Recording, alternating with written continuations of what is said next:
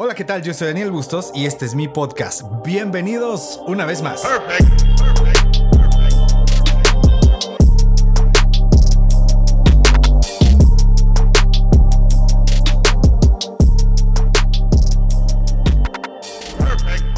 Oigan, fíjense que estoy muy contento. Este es el segundo podcast que puedo hacer como de corrido.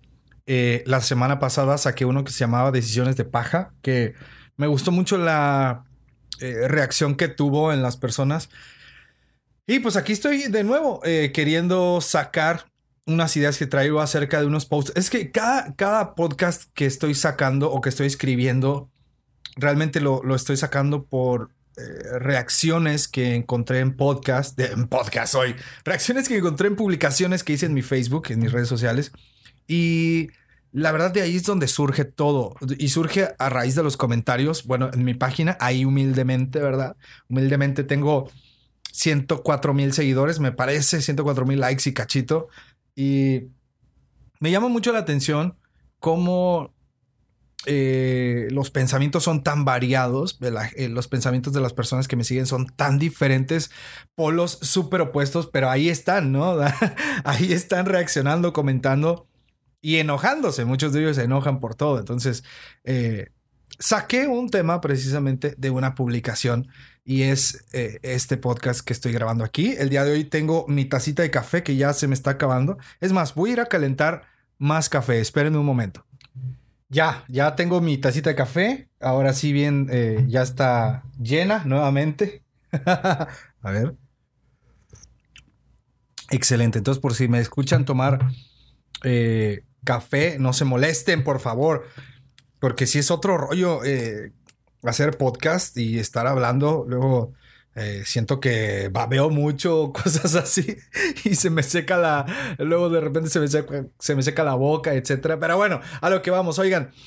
El podcast de hoy es precisamente el problema de los alabancers, ese es el título.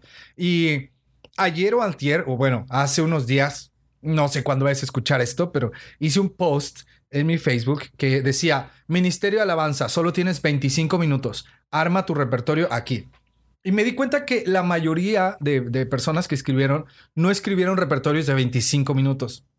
Contesté muchos comentarios y algunos de ellos se pusieron muy violentos y es por eso que hice eh, o estoy haciendo este podcast. Yo quiero que sepas que yo estuve en la alabanza o estoy en la alabanza desde el año 2007 aproximadamente. Yo acepto a Cristo en 28 de diciembre del 2005 y todo 2006 fue como congregarme, enrolarme, saber qué era esto de, Bueno, yo ya sabía, nací en cuna cristiana, entonces yo ya sabía, pero fue como que un año de ver el tema de servicio, pues yo nunca estaba metido en servicio y fue hasta 2007 aproximadamente que eh, entro al grupo de alabanza y desde ahí yo puedo decirte que he visto de todo, o sea, he visto de todo en el grupo alabanza donde yo he estado, pero también en grupos de alabanza que yo he conocido o en eventos en los que hemos estado y hemos conocido otros grupos de alabanza. Déjame te digo que antes de estar grabando esto, mi vecino puso música y yo le grité, bájenle y parece que le subió más. Entonces, por si de repente llegan a escuchar algún sonido extraño de alguna canción del, del demonio, ustedes sepan que no soy yo. Bueno, entonces yo he visto muchas cosas en el Ministerio de Alabanza, pero mi enfoque mi enfoque en la alabanza nunca fue, o, mi visión nunca fue salir de viaje con la alabanza, eh, a sacar un disco, eh, etc. Siempre mi visión fue iglesia local, ser un, estar en ministerio de iglesia local. Si en algún momento yo pensé como que, hoy estaría padre que saliéramos y todo, y salimos un par de veces, pero, y si te confieso, o sea, dentro de mí también estuvo como que eh, a futuro me hubiera gustado cantar, la alabanza, cantar alabanzas en, frente de multitudes, bla, bla, bla. Pero, insisto, mi visión siempre fue iglesia local. O sea, tal vez en el fondo el Señor me estaba preparando para otra cosa que no fuera el ministerio de alabanza. Y hagan de cuenta que yo me, me doy cuenta, entre comentarios, que los alabancers tenemos un problema. Eh, y por eso es que le puse este título al podcast, El problema de los alabancers. Ese problema es que no pensamos como iglesia, no pensamos como equipo y a veces ni siquiera pensamos como siervos. Y te voy a decir por qué. Eh, nosotros a veces no nos congregamos cuando se debe. Y muchos van a decir, ay, en mi iglesia eso no pasa y que no sé qué, yo, yo no soy así, pero a veces no nos congregamos cuando se debe. A veces es como que yo nada más voy a la reunión cuando toco y cuando no me toca tocar, no voy, ¿no? A veces no entramos a estudios bíblicos que se arman en la iglesia. A veces no queremos hacer nada más que no tenga que ver con la alabanza. Y lo he visto muchísimas veces. Si no tiene que ver con la alabanza, yo no estoy ahí. O a veces no nos sujetamos a lo que nos dice el pastor o la iglesia o las indicaciones del líder de alabanza. Y, a veces no somos entendidos. Y mira, Quiero compartirte un texto bíblico que ha girado por mi mente durante años. Realmente no recuerdo cuándo fue la primera vez que lo leí, pero desde la primera vez que lo leí me fue un antes y un después en mi ministerio de alabanza. Y este texto está en Primera de Crónicas capítulo 15 versículo 22. Y lo que tiene este texto es que es de esos textos como abandonados, o sea, que nadie los ve, que, están ahí nada más, pero como que nunca los predicamos o nunca, tú sabes, ¿no? Nunca salen a la luz. Y cuando yo leí este texto, realmente me cambió el panorama de la alabanza. Eh, insisto, Primera de Crónicas 15, 22 dice así, y que Nanías, principal de los levitas en la música, fue puesto para dirigir el canto porque era entendido en ello. Y Fíjate, si tú buscas Kenanías en otro texto, me parece que no lo vuelves a encontrar. Kenanías me parece, según lo que yo busqué, tal vez a lo mejor me equivoqué, no sé, pero no vuelves a saber de Kenanías en toda la Biblia. Solamente aparece ahí, Primera Crónicas 15, 22, y aparece porque el cuate era entendido y porque era entendido lo pusieron a dirigir el canto. Y creo que ese es el problema que tenemos los alabancers. Batallamos muchísimo para ser entendidos. ¿Cómo puedo interpretar yo este texto que te acabo de, mencionar eh, en ser entendido? Bueno, lo primero que yo puedo interpretar es que ser entendido es tener conocimiento, eh, o bueno, lo voy a poner a, Kenanías. ¿Cómo puedo interpretar que Kenanías era entendido? Cosa número uno, que él tenía conocimiento de quién era menciona que Kenanías era principal de los levitas en la música. O sea, él, eh, entendía quién era y, para qué fue puesto. O sea, la Biblia no dice que Kenanías fue puesto para recoger las ofrendas, para eh, orar por los enfermos. O sea, la Biblia menciona ahí fue puesto para dirigir el canto porque era entendido. ¿Cómo puedo entender o, qué otra interpretación le puedo dar? Bueno, tal vez que Ananías tenía el conocimiento del tema, tenía el conocimiento de la música, conocimiento del canto, eh, conocimiento de, los procedimientos, tal vez que Ananías entendía los procedimientos, tal vez que Ananías conocía los tiempos, eh, los tiempos de cantar, los tiempos de guardar silencio, los tiempos de danzar, los tiempos de gritar, los tiempos de sonar trompeta, no lo sé. Eh, tal vez que Ananías era entendido en un todo, no solo en su instrumento. Y a veces nos pasa que tomamos al ministerio de alabanza como algo externo o ajeno a la iglesia, cuando en realidad somos un cuerpo, somos un equipo que funcionamos a la par de los demás ministerios. O sea, no, la alabanza no es eh, la iglesia y aparte el ministerio de alabanza. O la iglesia y sus proyectos, la iglesia y sus servicios, la iglesia y sus planes y el Ministerio de Alabanza y su mundo. O sea, no, nosotros somos parte de un todo. Eh, somos parte de la iglesia, somos parte de un cuerpo y funcionamos a la par. O sea, imagínense que hubiera dicho la Biblia y que Nanías eh, lo banquearon porque él no era entendido y porque él quería aventarse cántico nuevo de 45 minutos. El tema del cántico nuevo ya lo hablaré en otro podcast, pero a veces nosotros eh, tomamos el ministerio de alabanza como algo externo o ajeno a la iglesia, cuando en realidad no es ajeno ni externo. Yo tengo un problema muy severo, muy fuerte y directo con la palabra levita hoy en día. Eh, yo nunca me he autodenominado levita. Bueno, la verdad, por mucho tiempo sí, cuando era adolescente, cuando iba empezando en la alabanza, ahí sí yo me sentía levita, yo decía que éramos levitas, etcétera, hasta que llegó una hermana y pues nos dio con todo, o sea, nos dio de bibliazos y fue de abran los ojos, no son levitas. Y comprendí que yo estaba equivocado y yo nunca me ha gustado esta palabra, por eso es que yo hice la cumbia levita, por eso es que yo he hecho cosas de levitas, no porque yo me denomine levita, sino porque no me, no me agrada esa palabra. Yo no me considero levita, yo me considero un ministro de alabanza y con eso em, estoy más que satisfecho. Ahora, ¿por qué estoy en contra de esa palabra? Bueno, un levita se dedicaba de lleno a ministrar la alabanza, de lleno en la música. Y nosotros no, nosotros estamos parcialmente en la alabanza, los grupos de alabanza de las iglesias. Y, siempre tenemos compromisos, siempre eh, no voy al ensayo porque tengo un compromiso, porque me llegó visita, porque tengo que estudiar, porque tengo que ir a ver a mi novia. Entonces no eres un levita, no estás dedicado de lleno a ministrar. siguiente cosa, eh, si yo en realidad fuera un levita, yo estaría haciendo las cosas mal. Los levitas tenían protocolos, tenían maneras de vestirse, maneras de vivir. Y la verdad, nosotros estamos muy, muchísimo, muy alejados de la realidad de un levita. Entonces, y por último, eh, tú y yo no venimos de la tribu de Leví. Así de simple. Ellos se, llamaban levitas. ¿Por qué crees? Exactamente porque venían de la tribu de Leví. Y según mi criterio, aquí te va cómo debe ser un alabancer entendido. Porque tal vez te digo, bueno, yo creo que tenemos un problema, yo creo que no somos levitas, pero también quiero darte mi, opinión o mi criterio sobre cómo considero yo, en base a mi experiencia de estos años que yo he estado en grupos de alabanza, ojo, grupos de alabanza locales, eh, cómo considero que eh, debe ser un alabancer entendido. Bueno, cosa número uno, el alabancer entendido tiene pensamiento de iglesia. No solo quiere prepararse o aprender en la iglesia un instrumento para irse lejos y abandonar a la iglesia que eso pasa muchísimas veces. Y a mí, si algo no me gusta hacer es preparar gente que no tiene pensamiento de iglesia.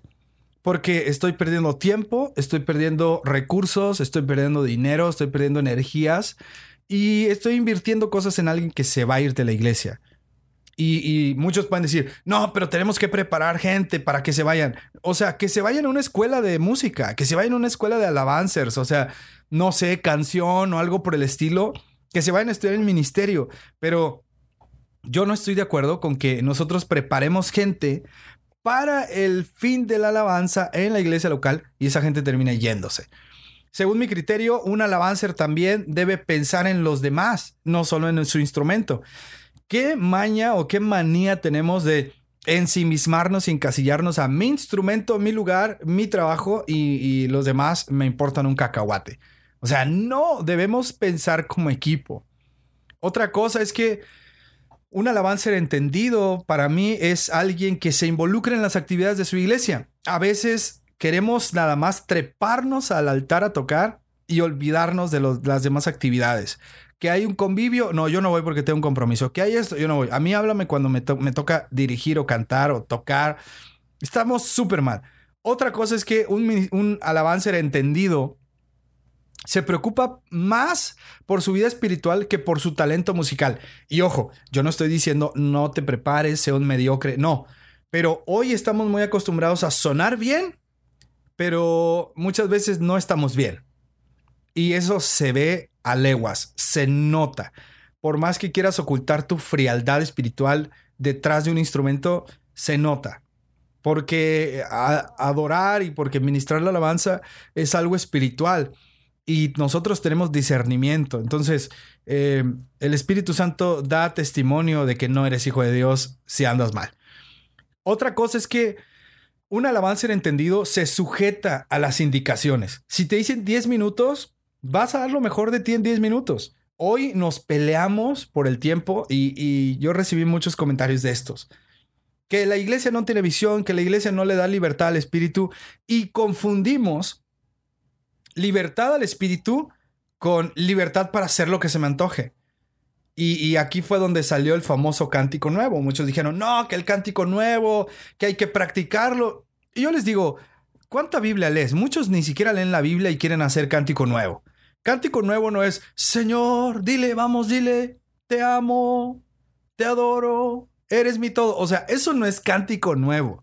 Y yo no me voy a detener aquí a decirte qué es si es cántico nuevo, pero una persona me dijo, se ve que tú ni has estado en Cántico Nuevo. Yo le dije, no, la verdad no he necesitado hacer Cántico Nuevo, porque el Cántico Nuevo lo encasillamos a el tiempo de alabanza, que la persona que está dirigiendo esté cante y cante y cante cosas que no son del, de un canto, sino que esté ahí diciendo cosas todas desafinadas, muchas veces ni tienen coherencia, muchas veces eh, ni siquiera son cosas bíblicas y, confundimos, ¿no? Eso no es cántico nuevo.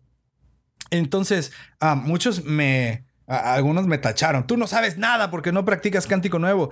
Yo le dije, bueno, yo pensé, bueno, yo en mi casa sí, sí practico cántico nuevo, porque en mi casa yo me pongo a cantarle al Señor o, me pongo a darle gracias o algo, pero no precisamente mm, me pongo con un piano a, inventarme un canto, sino me pongo a orar, eh, en la alabanza pongo un canto y me pongo a darle gracias a Dios, canto con la gente, me explico, eh, pero tenemos este problema de sujeción.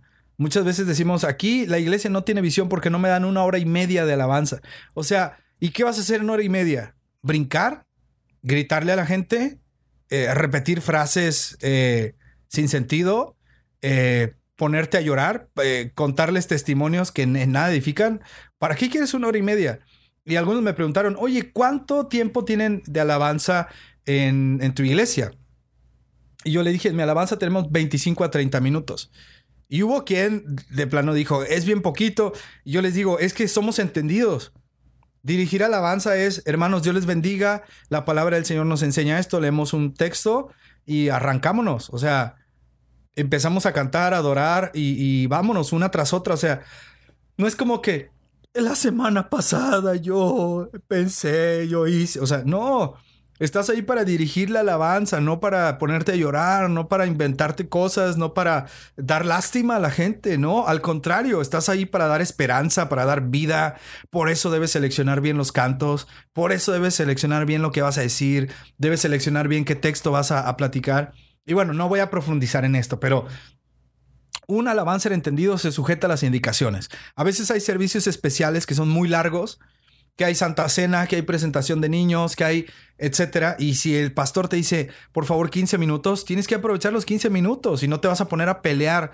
Hermanos, nada más me dieron 15 minutos. ¿Qué carambas le interesa a la iglesia si te dieron 15 minutos? Agarra el micrófono y ponte a ministrar, que ese es tu trabajo.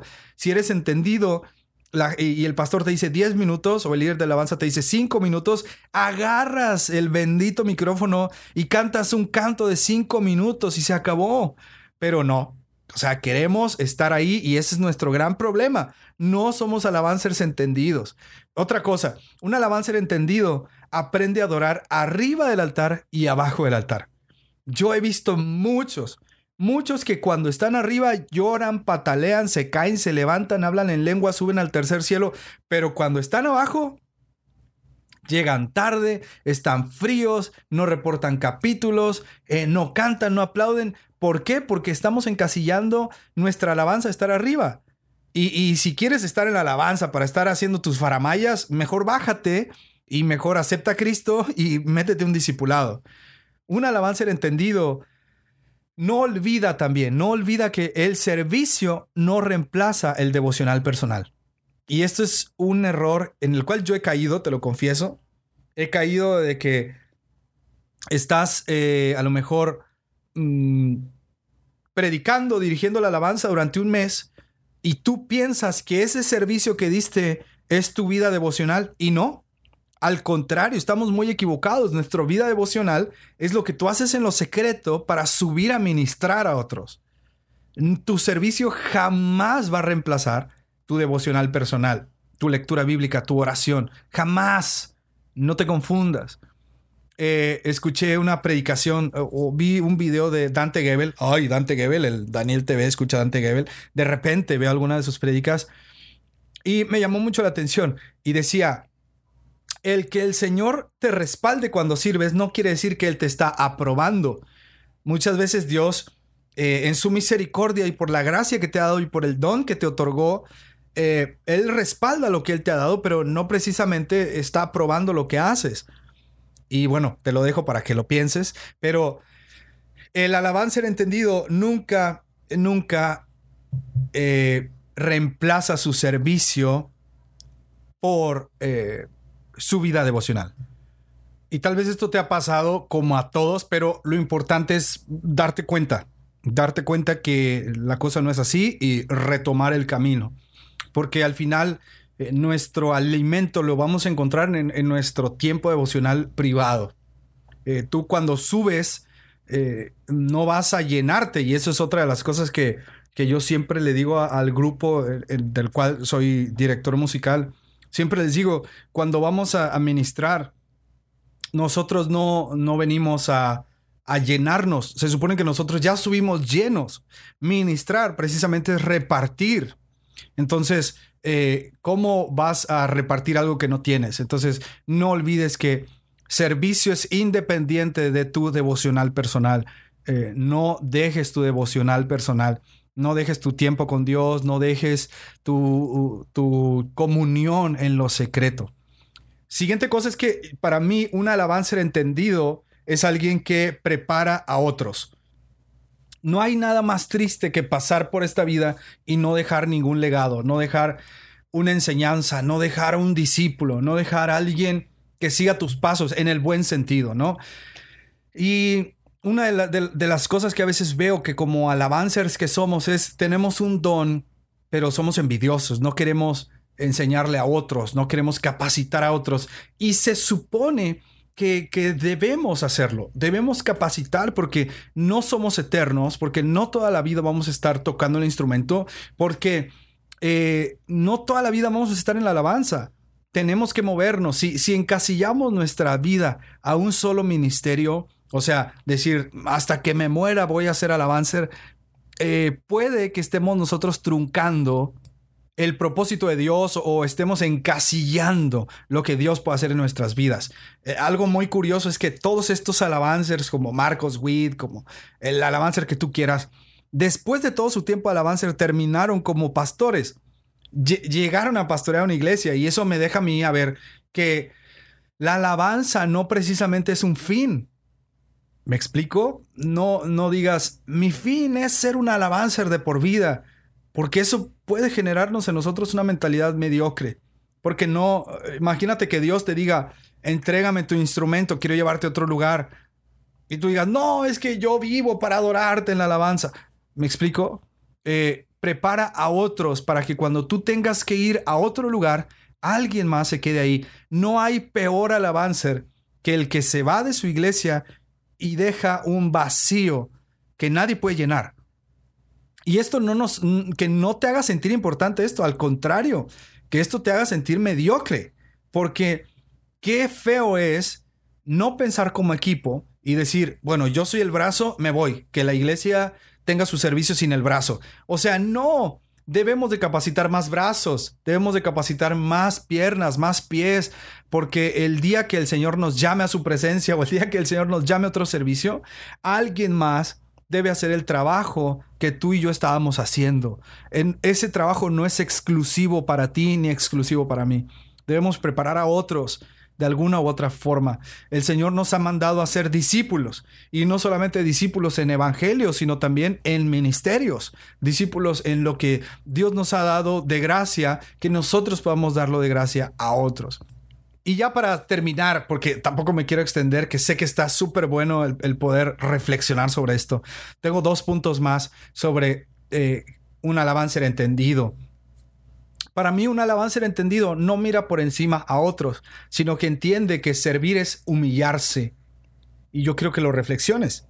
Servir es humillarse, servir es limpiar los zapatos al otro, servir es ayudar al necesitado, servir es dejar a un lado el yo y empezar a ver por los otros. Eso es servir. Y un alabanza nunca debe mirar por encima a otros. Ah, o sea, ¿qué importa que tú sabes hacer las mil voces? ¿Qué importa que tienes un registro desde muy alto hasta muy bajo? ¿Qué importa que te sabes todas las escalas? ¿Qué importa que te sabes todos los remates? ¿Qué importa eso? Todo eso te lo ha dado Dios. O sea, no presumas algo que no te pertenece. Entonces, no, no mires a otros por encima el Señor nos ha enseñado, el Señor Jesús nos enseñó que el que quiere ser el mayor debe ser el menor. Y hoy he visto muchos ministerios que lo que menos tienen es humildad, lo que menos tienen es sencillez, lo que menos tienen es eh, darle la mano a los otros, lo que menos tienen, o sea, y, lo que más tienen es apantallar, es el show, es la luz, es el, canto espontáneo, es el, oh, sí, aleluya, o sea, nunca mires a, a otros por encima del hombro. Porque no, o sea, Jesucristo dijo, yo, yo vine a servir. Y a veces nosotros vamos a ministrar la alabanza y queremos ser servidos. Y, esto lo hablo en el buen sentido de la palabra, porque cualquiera puede decir, ay, entonces, este, ¿por qué algunos piden ofrenda? ¿Por qué algunos este, piden avión? ¿Por qué algunos... Eso no es de asunto mío y no es el tema de este eh, podcast. El tema y el punto es que como alabancers no debes mirar a otros por encima del hombro.